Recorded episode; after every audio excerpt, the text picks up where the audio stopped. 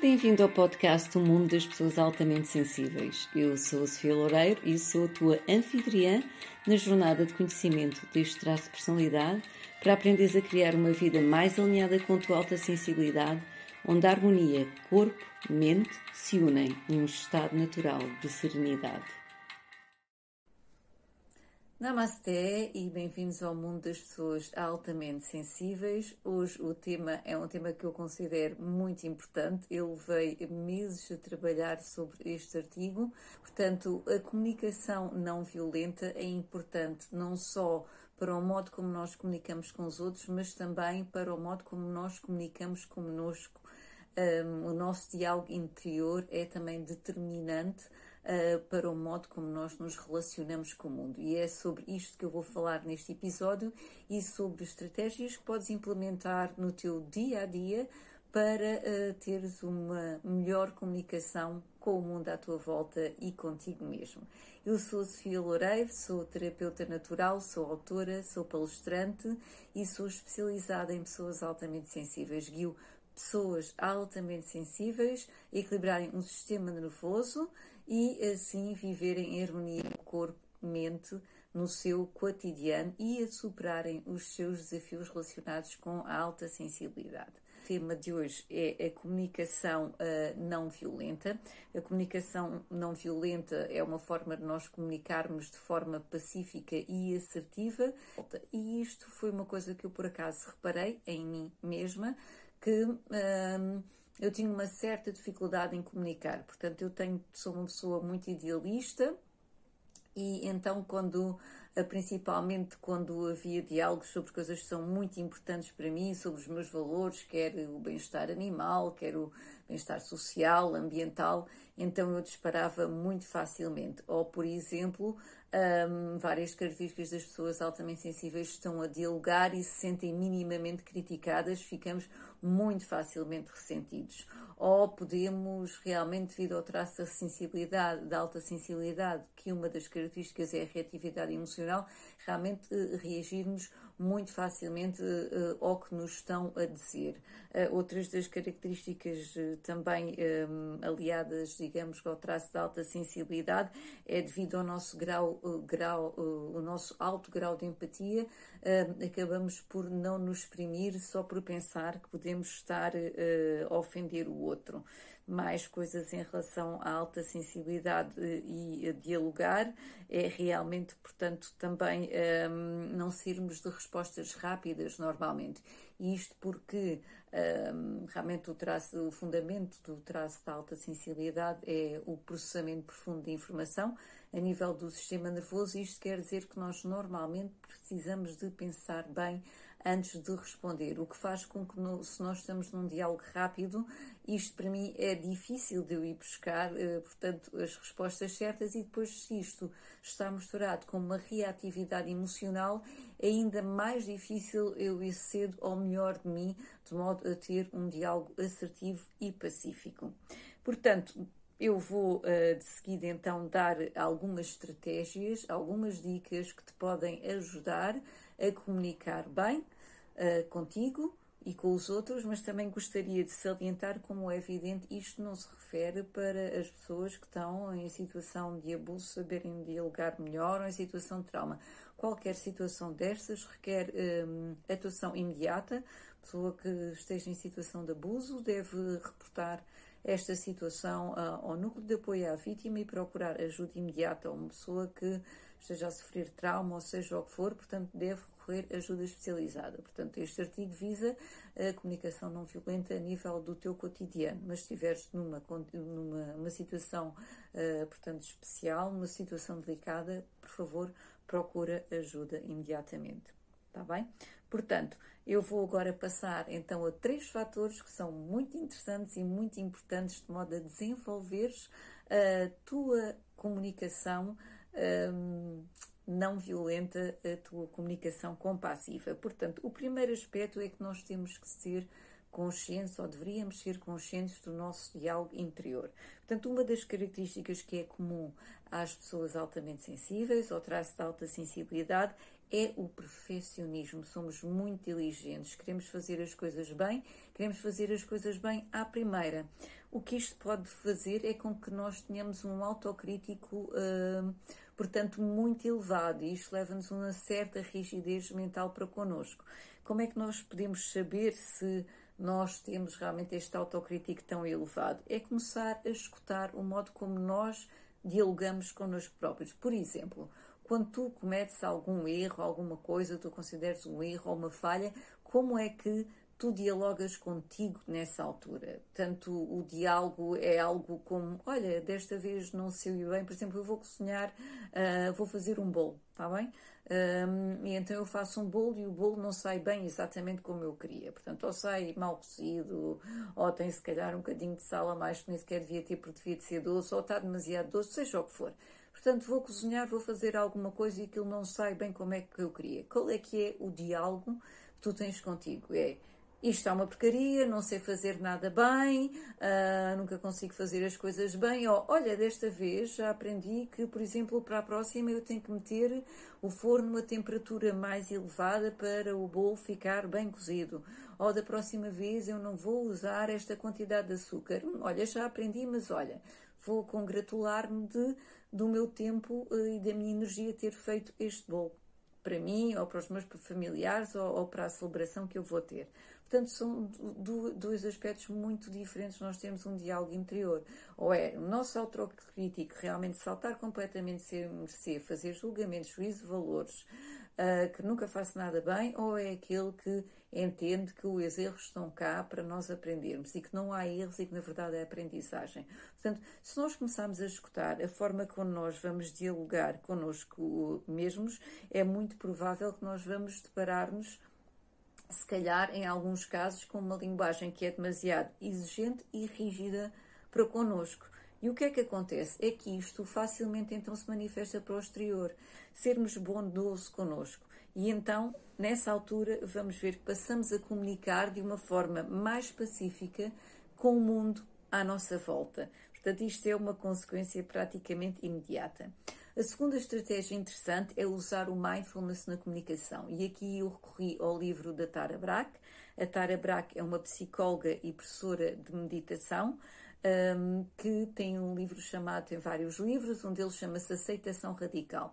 E ela, no livro Aceitação Radical, dá-nos realmente alguns conselhos concretos de como é que nós podemos dialogar em intenção plena, ou seja, comunicar com consciência e com mindfulness. O mindfulness é o estado de estarmos em atenção plena no presente, sem eh, julgamentos e sem fazer juízo de valores. Portanto, como introduzir o mindfulness a nível da nossa meditação, no, da nossa comunicação, do dia a dia, primeiro.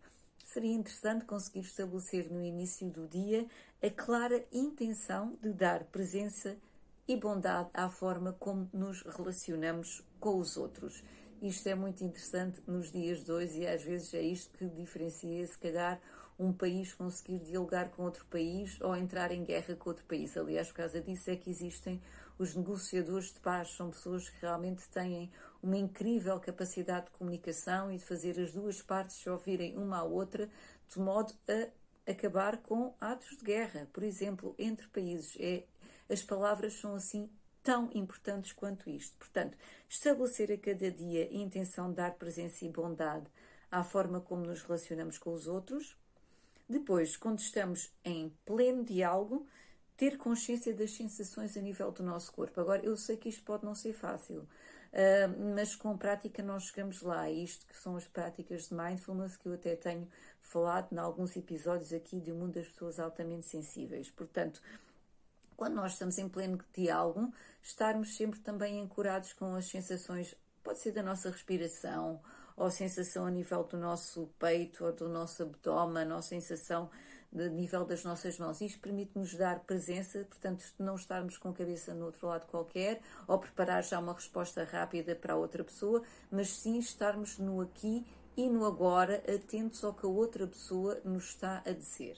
Está bem? Portanto, isto é o passo seguinte, precisamente, é escutar o que os outros estão a dizer. Mesmo que nos pareça errado, deixá-los chegar ao fim, e isto para mim muitas vezes é difícil, como eu já disse, são coisas que são, estão a, a dizer coisas então sobre valores que a mim me são muito importantes, esta parte é difícil, é um desafio. Portanto, é com prática que chegamos lá, deixar a pessoa expor o seu ponto de vista, ok? E então, quando o nosso mente autocrítico, do autocrítico manifesta-se para fora como sendo também a julgar o que a pessoa está a dizer, nós deixamos esse pensamento, aceitamos e deixamos-lo passar e continuamos a ouvir o que a outra pessoa está a dizer. Escutamos realmente em atenção plena, sem julgamento, sem juízo de valores, e quando os julgamentos vêm porque eles vão vir, simplesmente os deixamos passar e não nos agarramos a isso, a querer já dar a resposta à pessoa sobre, sobre, sobre isso que nos veio à cabeça. Portanto, quando chegar a nossa vez de falar, falar devagar, com abertura e sinceridade e mantendo a atenção plena no nosso coração. Está bem? Isto implica fazer pausas antes, durante e depois de nós falarmos, precisamente para dar aquela pausa sagrada de nós estarmos conectados com o nosso corpo, com as nossas sensações, com os nossos sentimentos. Podemos até nos perguntar o que é que eu estou a sentir neste momento e o que é que o outro está a sentir neste momento, está bem? Portanto, prestar atenção ao momento, àquele instante e relaxar o corpo e a mente. E depois, claro que aceitar e perdoar as vezes em que nós nos esquecemos dessa nossa intenção ou que perdemos contactos com a nossa, com a nossa presença, porque isto, na verdade, é um processo que requer muita prática, está bem? Portanto, mas ao aprendermos uh, a comunicar com sinceridade, vamos então um, um, realmente dissolver a barreira que nós temos da separação, o trans da separação entre nós e o mundo exterior, entre nós e os outros. E passamos nessa altura, é quando nós passamos a estar realmente em conexão. E isto realmente não é fácil. Eu volto a dizer, requer prática requer humildade, então também nós nos perdoarmos às vezes que nós não conseguimos fazer isto. Realmente as outras pessoas só nos vão ouvir ou vão nos ouvir mais facilmente se for assim do que se for em forma de atacar e de criticar, porque quando nós criticamos o outro, uh, invariavelmente o outro vai entrar em defesa, porque nós próprios também entramos em defesa quando nos sentimos criticados. Pessoas altamente sensíveis sentem-se criticados muitas vezes até quando não estão a ser criticados, não é? E isso aí podem ver aquele episódio de, do mundo das pessoas altamente sensíveis, que são os pensamentos que arruinam a alta sensibilidade, em que eu falo realmente das distorções uh, cognitivas, que é muitas vezes realmente interpretarmos também as coisas sempre de uma forma negativa, quando nem sequer há essa conotação. Portanto, falei de nós sermos estratégias importantes para uma comunicação não violenta, é nós estarmos muito atentos ao nosso diálogo interior, começarmos a ter um diálogo interior mais positivo connosco. O segundo é introduzir estratégias de mindfulness enquanto dialogamos com as outras pessoas, portanto, estarmos atentos às sensações do nosso corpo, darmos presença, escutarmos o outro, deixarmos o outro chegar ao fim, conseguimos nos expressar, pausadamente. E então, em terceiro, vou partilhar alguns dos pilares da comunicação não violenta, segundo Marshall Rosenberg que foi realmente o pai da comunicação não violenta. O que eu vou fazer é um resumo muito rápido, então, do modelo do Marshall Rosenberg. A primeira coisa é nós termos a capacidade de fazer, de observarmos eh, eh, as coisas sem julgamento. Normalmente, quando nós observamos uma, eh, alguma coisa que nós não gostamos, nós, em vez de nos expressarmos com uma observação neutra, nós vamos logo infiltrar o nosso julgamento em relação a essa atitude, a essa situação, a essa pessoa Está bem? Nós não conseguimos fazer normalmente uma observação neutra. Portanto, observar e exprimir somente o que está a acontecer no presente, isto é uma pedra basilar da comunicação não violenta. Praticar observação neutra e falar apenas nos factos que nós vemos sem adicionar nenhum julgamento. E eu dou, por exemplo, eh, este, este exemplo em termos de prática, é assim: em vez de nós dizermos uma pessoa nunca me ouves. Quando eu falo contigo, nós podemos dizer: Olha, eu reparei quando estávamos a caminho de casa, quando eu estava a falar contigo, tu estavas a ver as notícias no telemóvel. Isto é um facto. Nós não estamos depois a dizer que nunca falas comigo, isso quer dizer isto e aquilo e aquilo outro e todo o tipo de julgamentos, mas um facto era: estávamos a caminho de casa e tu estavas a ver a notícia no telemóvel. Isto é o que se considera uma observação neutra e requer uma imensa prática de nós conseguimos separar na mesma frase apenas um facto com um facto aliado a um juízo de valores. Portanto, observar, está bem? Observar sem julgamento é a primeira uh, pedra basilar da comunicação não violenta. O segundo é estarmos em contacto com os nossos sentimentos. Portanto, nós na comunicação não violenta somos responsáveis pelas nossas emoções e os nossos sentimentos. A verdade é que outra pessoa pode realmente ser um estímulo aos nossos sentimentos ou emoções, mas uma emoção é algo que advém de toda a nossa experiência de vida, das nossas alegrias, das nossas tristezas, dos nossos traumas, dos nossos bloqueios, de experiências semelhantes que nós tivemos na, na, na nossa vida com aquela eh, experiência que está a acontecer naquela altura. Portanto, a outra pessoa, como é evidente, não é responsável então pela emoção, ou seja, pelo modo como nós estamos a reagir à situação em si. Como, como é evidente, eu aqui não estou a falar de situações de violência e de abuso, isso eu já disse, que requerem uh, uma atuação imediata, ok? De procurar ajuda. O que eu estou a falar é, por exemplo, de nível, por exemplo, de um diálogo, alguém diz uma coisa que nós não gostamos muito, não é insultuosa nem nada, mas nós não gostamos muito e isso vai despoltar uma emoção de raiva, de medo, de tristeza. A outra pessoa não é responsável por isso, porque essa nossa emoção vai despoltar devido a toda a nossa experiência de vida que nós tivemos em relação a situações similares. É o que o cérebro vai buscar a nível do sistema límbico. É qual é que é a minha resposta emocional a isso. Portanto, na comunicação não violenta, nós tornamos responsáveis pelas nossas próprias emoções. Como é que isso se reflete a nível da, da comunicação? É que nós não dizemos à outra pessoa, por exemplo, tu magoaste-me, nunca se usa mais o tu porque o tu parece um ataque e então outra pessoa vai entrar em defesa, mas é mais eu fiquei magoado quando tu fizeste tal tal, está bem? Portanto, eu é que sou responsável pelas minhas próprias emoções. Passamos a, a, a ator da nossa vida e não a vítimas. Porque quando nós dizemos tu fizeste-me sentir, tu magoaste-me, tu dizes, eu estou a ser vítima. Então, se nós formos seguir o exemplo anterior, em vez de nós dizermos ao outro, nunca me ouves quando falo contigo, fazes-me sentir um idiota, ou seja, tu fazes-me sentir um idiota, não é? O que é que nós podemos dizer? Podemos dizer, reparei quando estava a falar contigo a caminho de casa, tu estavas a ver as notícias no telemóvel. Eu sinto-me triste quando isso acontece. Eu sinto-me triste, não é? Tu fazes-me sentir. Portanto, é estarmos conectados com os nossos sentimentos. A terceira base da comunicação não violenta são as necessidades. Normalmente, os nossos sentimentos estão realmente conectados com uma necessidade que lhe deram origem. Esta conexão entre os nossos sentimentos e as necessidades que estão por trás uh, requer uma busca interior. Portanto, a comunicação não violenta é um trabalho profundo. E assim, seguindo o exemplo anterior, em vez de dizermos nunca me ouves quando falo contigo, faz, tu fazes-me sentir um idiota, podemos dizer reparei quando estavas a falar comigo a caminho de casa, estavas a ver as notícias no telemóvel. Eu sinto-me triste quando isso, eu sinto-me triste quando isto acontece, isto é o sentimento e agora vem a necessidade, porque não preenche a minha necessidade de ser escutado. Estamos a ligar ao modo como nós nos sentimos, à necessidade que estava por baixo. Qual é que é a minha necessidade? De atenção, de ser reconhecido, de ser amado, de ser escutado, de sentir seguro, seja o que for. Isto são as necessidades básicas de todas as pessoas. E então vem a quarta parte. Nós podemos fazer um pedido. Na última parte, pedimos, pedimos a fazer pedidos, então, para essa nossa necessidade de ser escutado, de ser reconhecido, de ser validado. Os pedidos, o que é que são? São ações concretas que as outras pessoas podem realizar naquele momento concreto. Não são pedidos eh, subjetivos. Ou seja, e isto inclui que quando nós vamos fazer o nosso pedido, nós temos de estar prontos para aceitar a resposta de um não. Porquê? Porque senão não era um pedido, era uma ordem, está bem?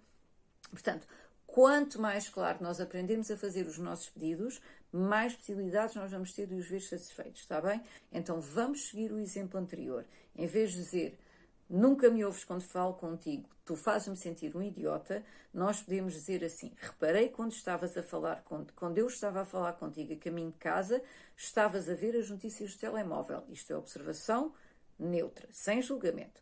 Eu sinto-me triste quando isso acontece. Isto é a segunda parte, que são os sentimentos. Porque não preenche a minha necessidade de ser escutado. É a terceira parte, que é aliar os sentimentos às necessidades. E agora, estarias disposto a guardar o telemóvel enquanto falo contigo? Isto é o pedido. Portanto, conseguimos ter um diálogo não violento, para alguma coisa, para uma coisa que se calhar até nos irrita, que é nós estarmos a falar com outra pessoa, ela não nos estar a dar atenção. Porquê? Porque não está a preencher a nossa necessidade de ser escutado, de ser reconhecido e, e ter atenção. Então, existe mais ou menos um modelo ou uma fórmula que tu podes seguir na comunicação não violenta, que tu depois vais com a prática, vais adaptando a ti mesmo e vais desenvolvendo o teu próprio modelo. Mas o modelo é mais ou menos isto. E podes escrever agora se quiseres. Eu sinto-me três pontos, ou seja, qual é que é o sentimento que estás a sentir? E é sempre eu, não é? Tu fazes-me sentir. É eu sinto-me triste, uh, um, sei lá, com raiva, uh, frustrado, ok? Portanto, todo com medo, seja o que for, inseguro. Portanto, eu sinto três pontos, o sentimento estás a sentir, quando tu, e então três pontos de novo, em que tu vais fazer observação neutra dos factos, por exemplo, aqui era quando outra pessoa estava, eu estávamos a falar com outra pessoa, ela estava a olhar para o telemóvel. Agora vamos continuar. Porque isso não preenche a minha necessidade de três pontos. Qual é que é a necessidade de origem, então, esse sentimento de frustração, tristeza, seja o que for? E depois, a próxima vez estarias disposto a três pontos pedir. Portanto, eu vou repetir. Eu sinto-me, entre parentes, sentimento. Qual é que é o sentimento? Quando tu, entre parentes, observação neutra dos factos porque isso não preenche a minha necessidade de, entre parênteses, qual a necessidade de origem ao sentimento, a próxima vez estarias disposto a, entre parênteses, qual é que é o teu pedido.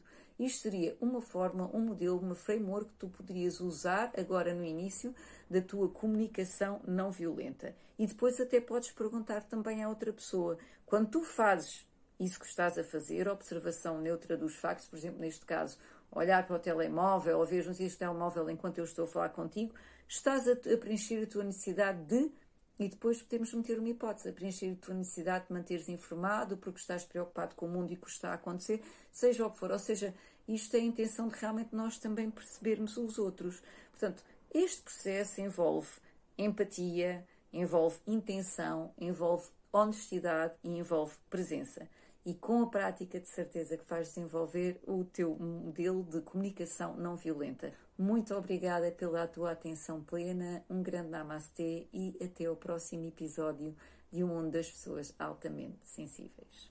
Namastê.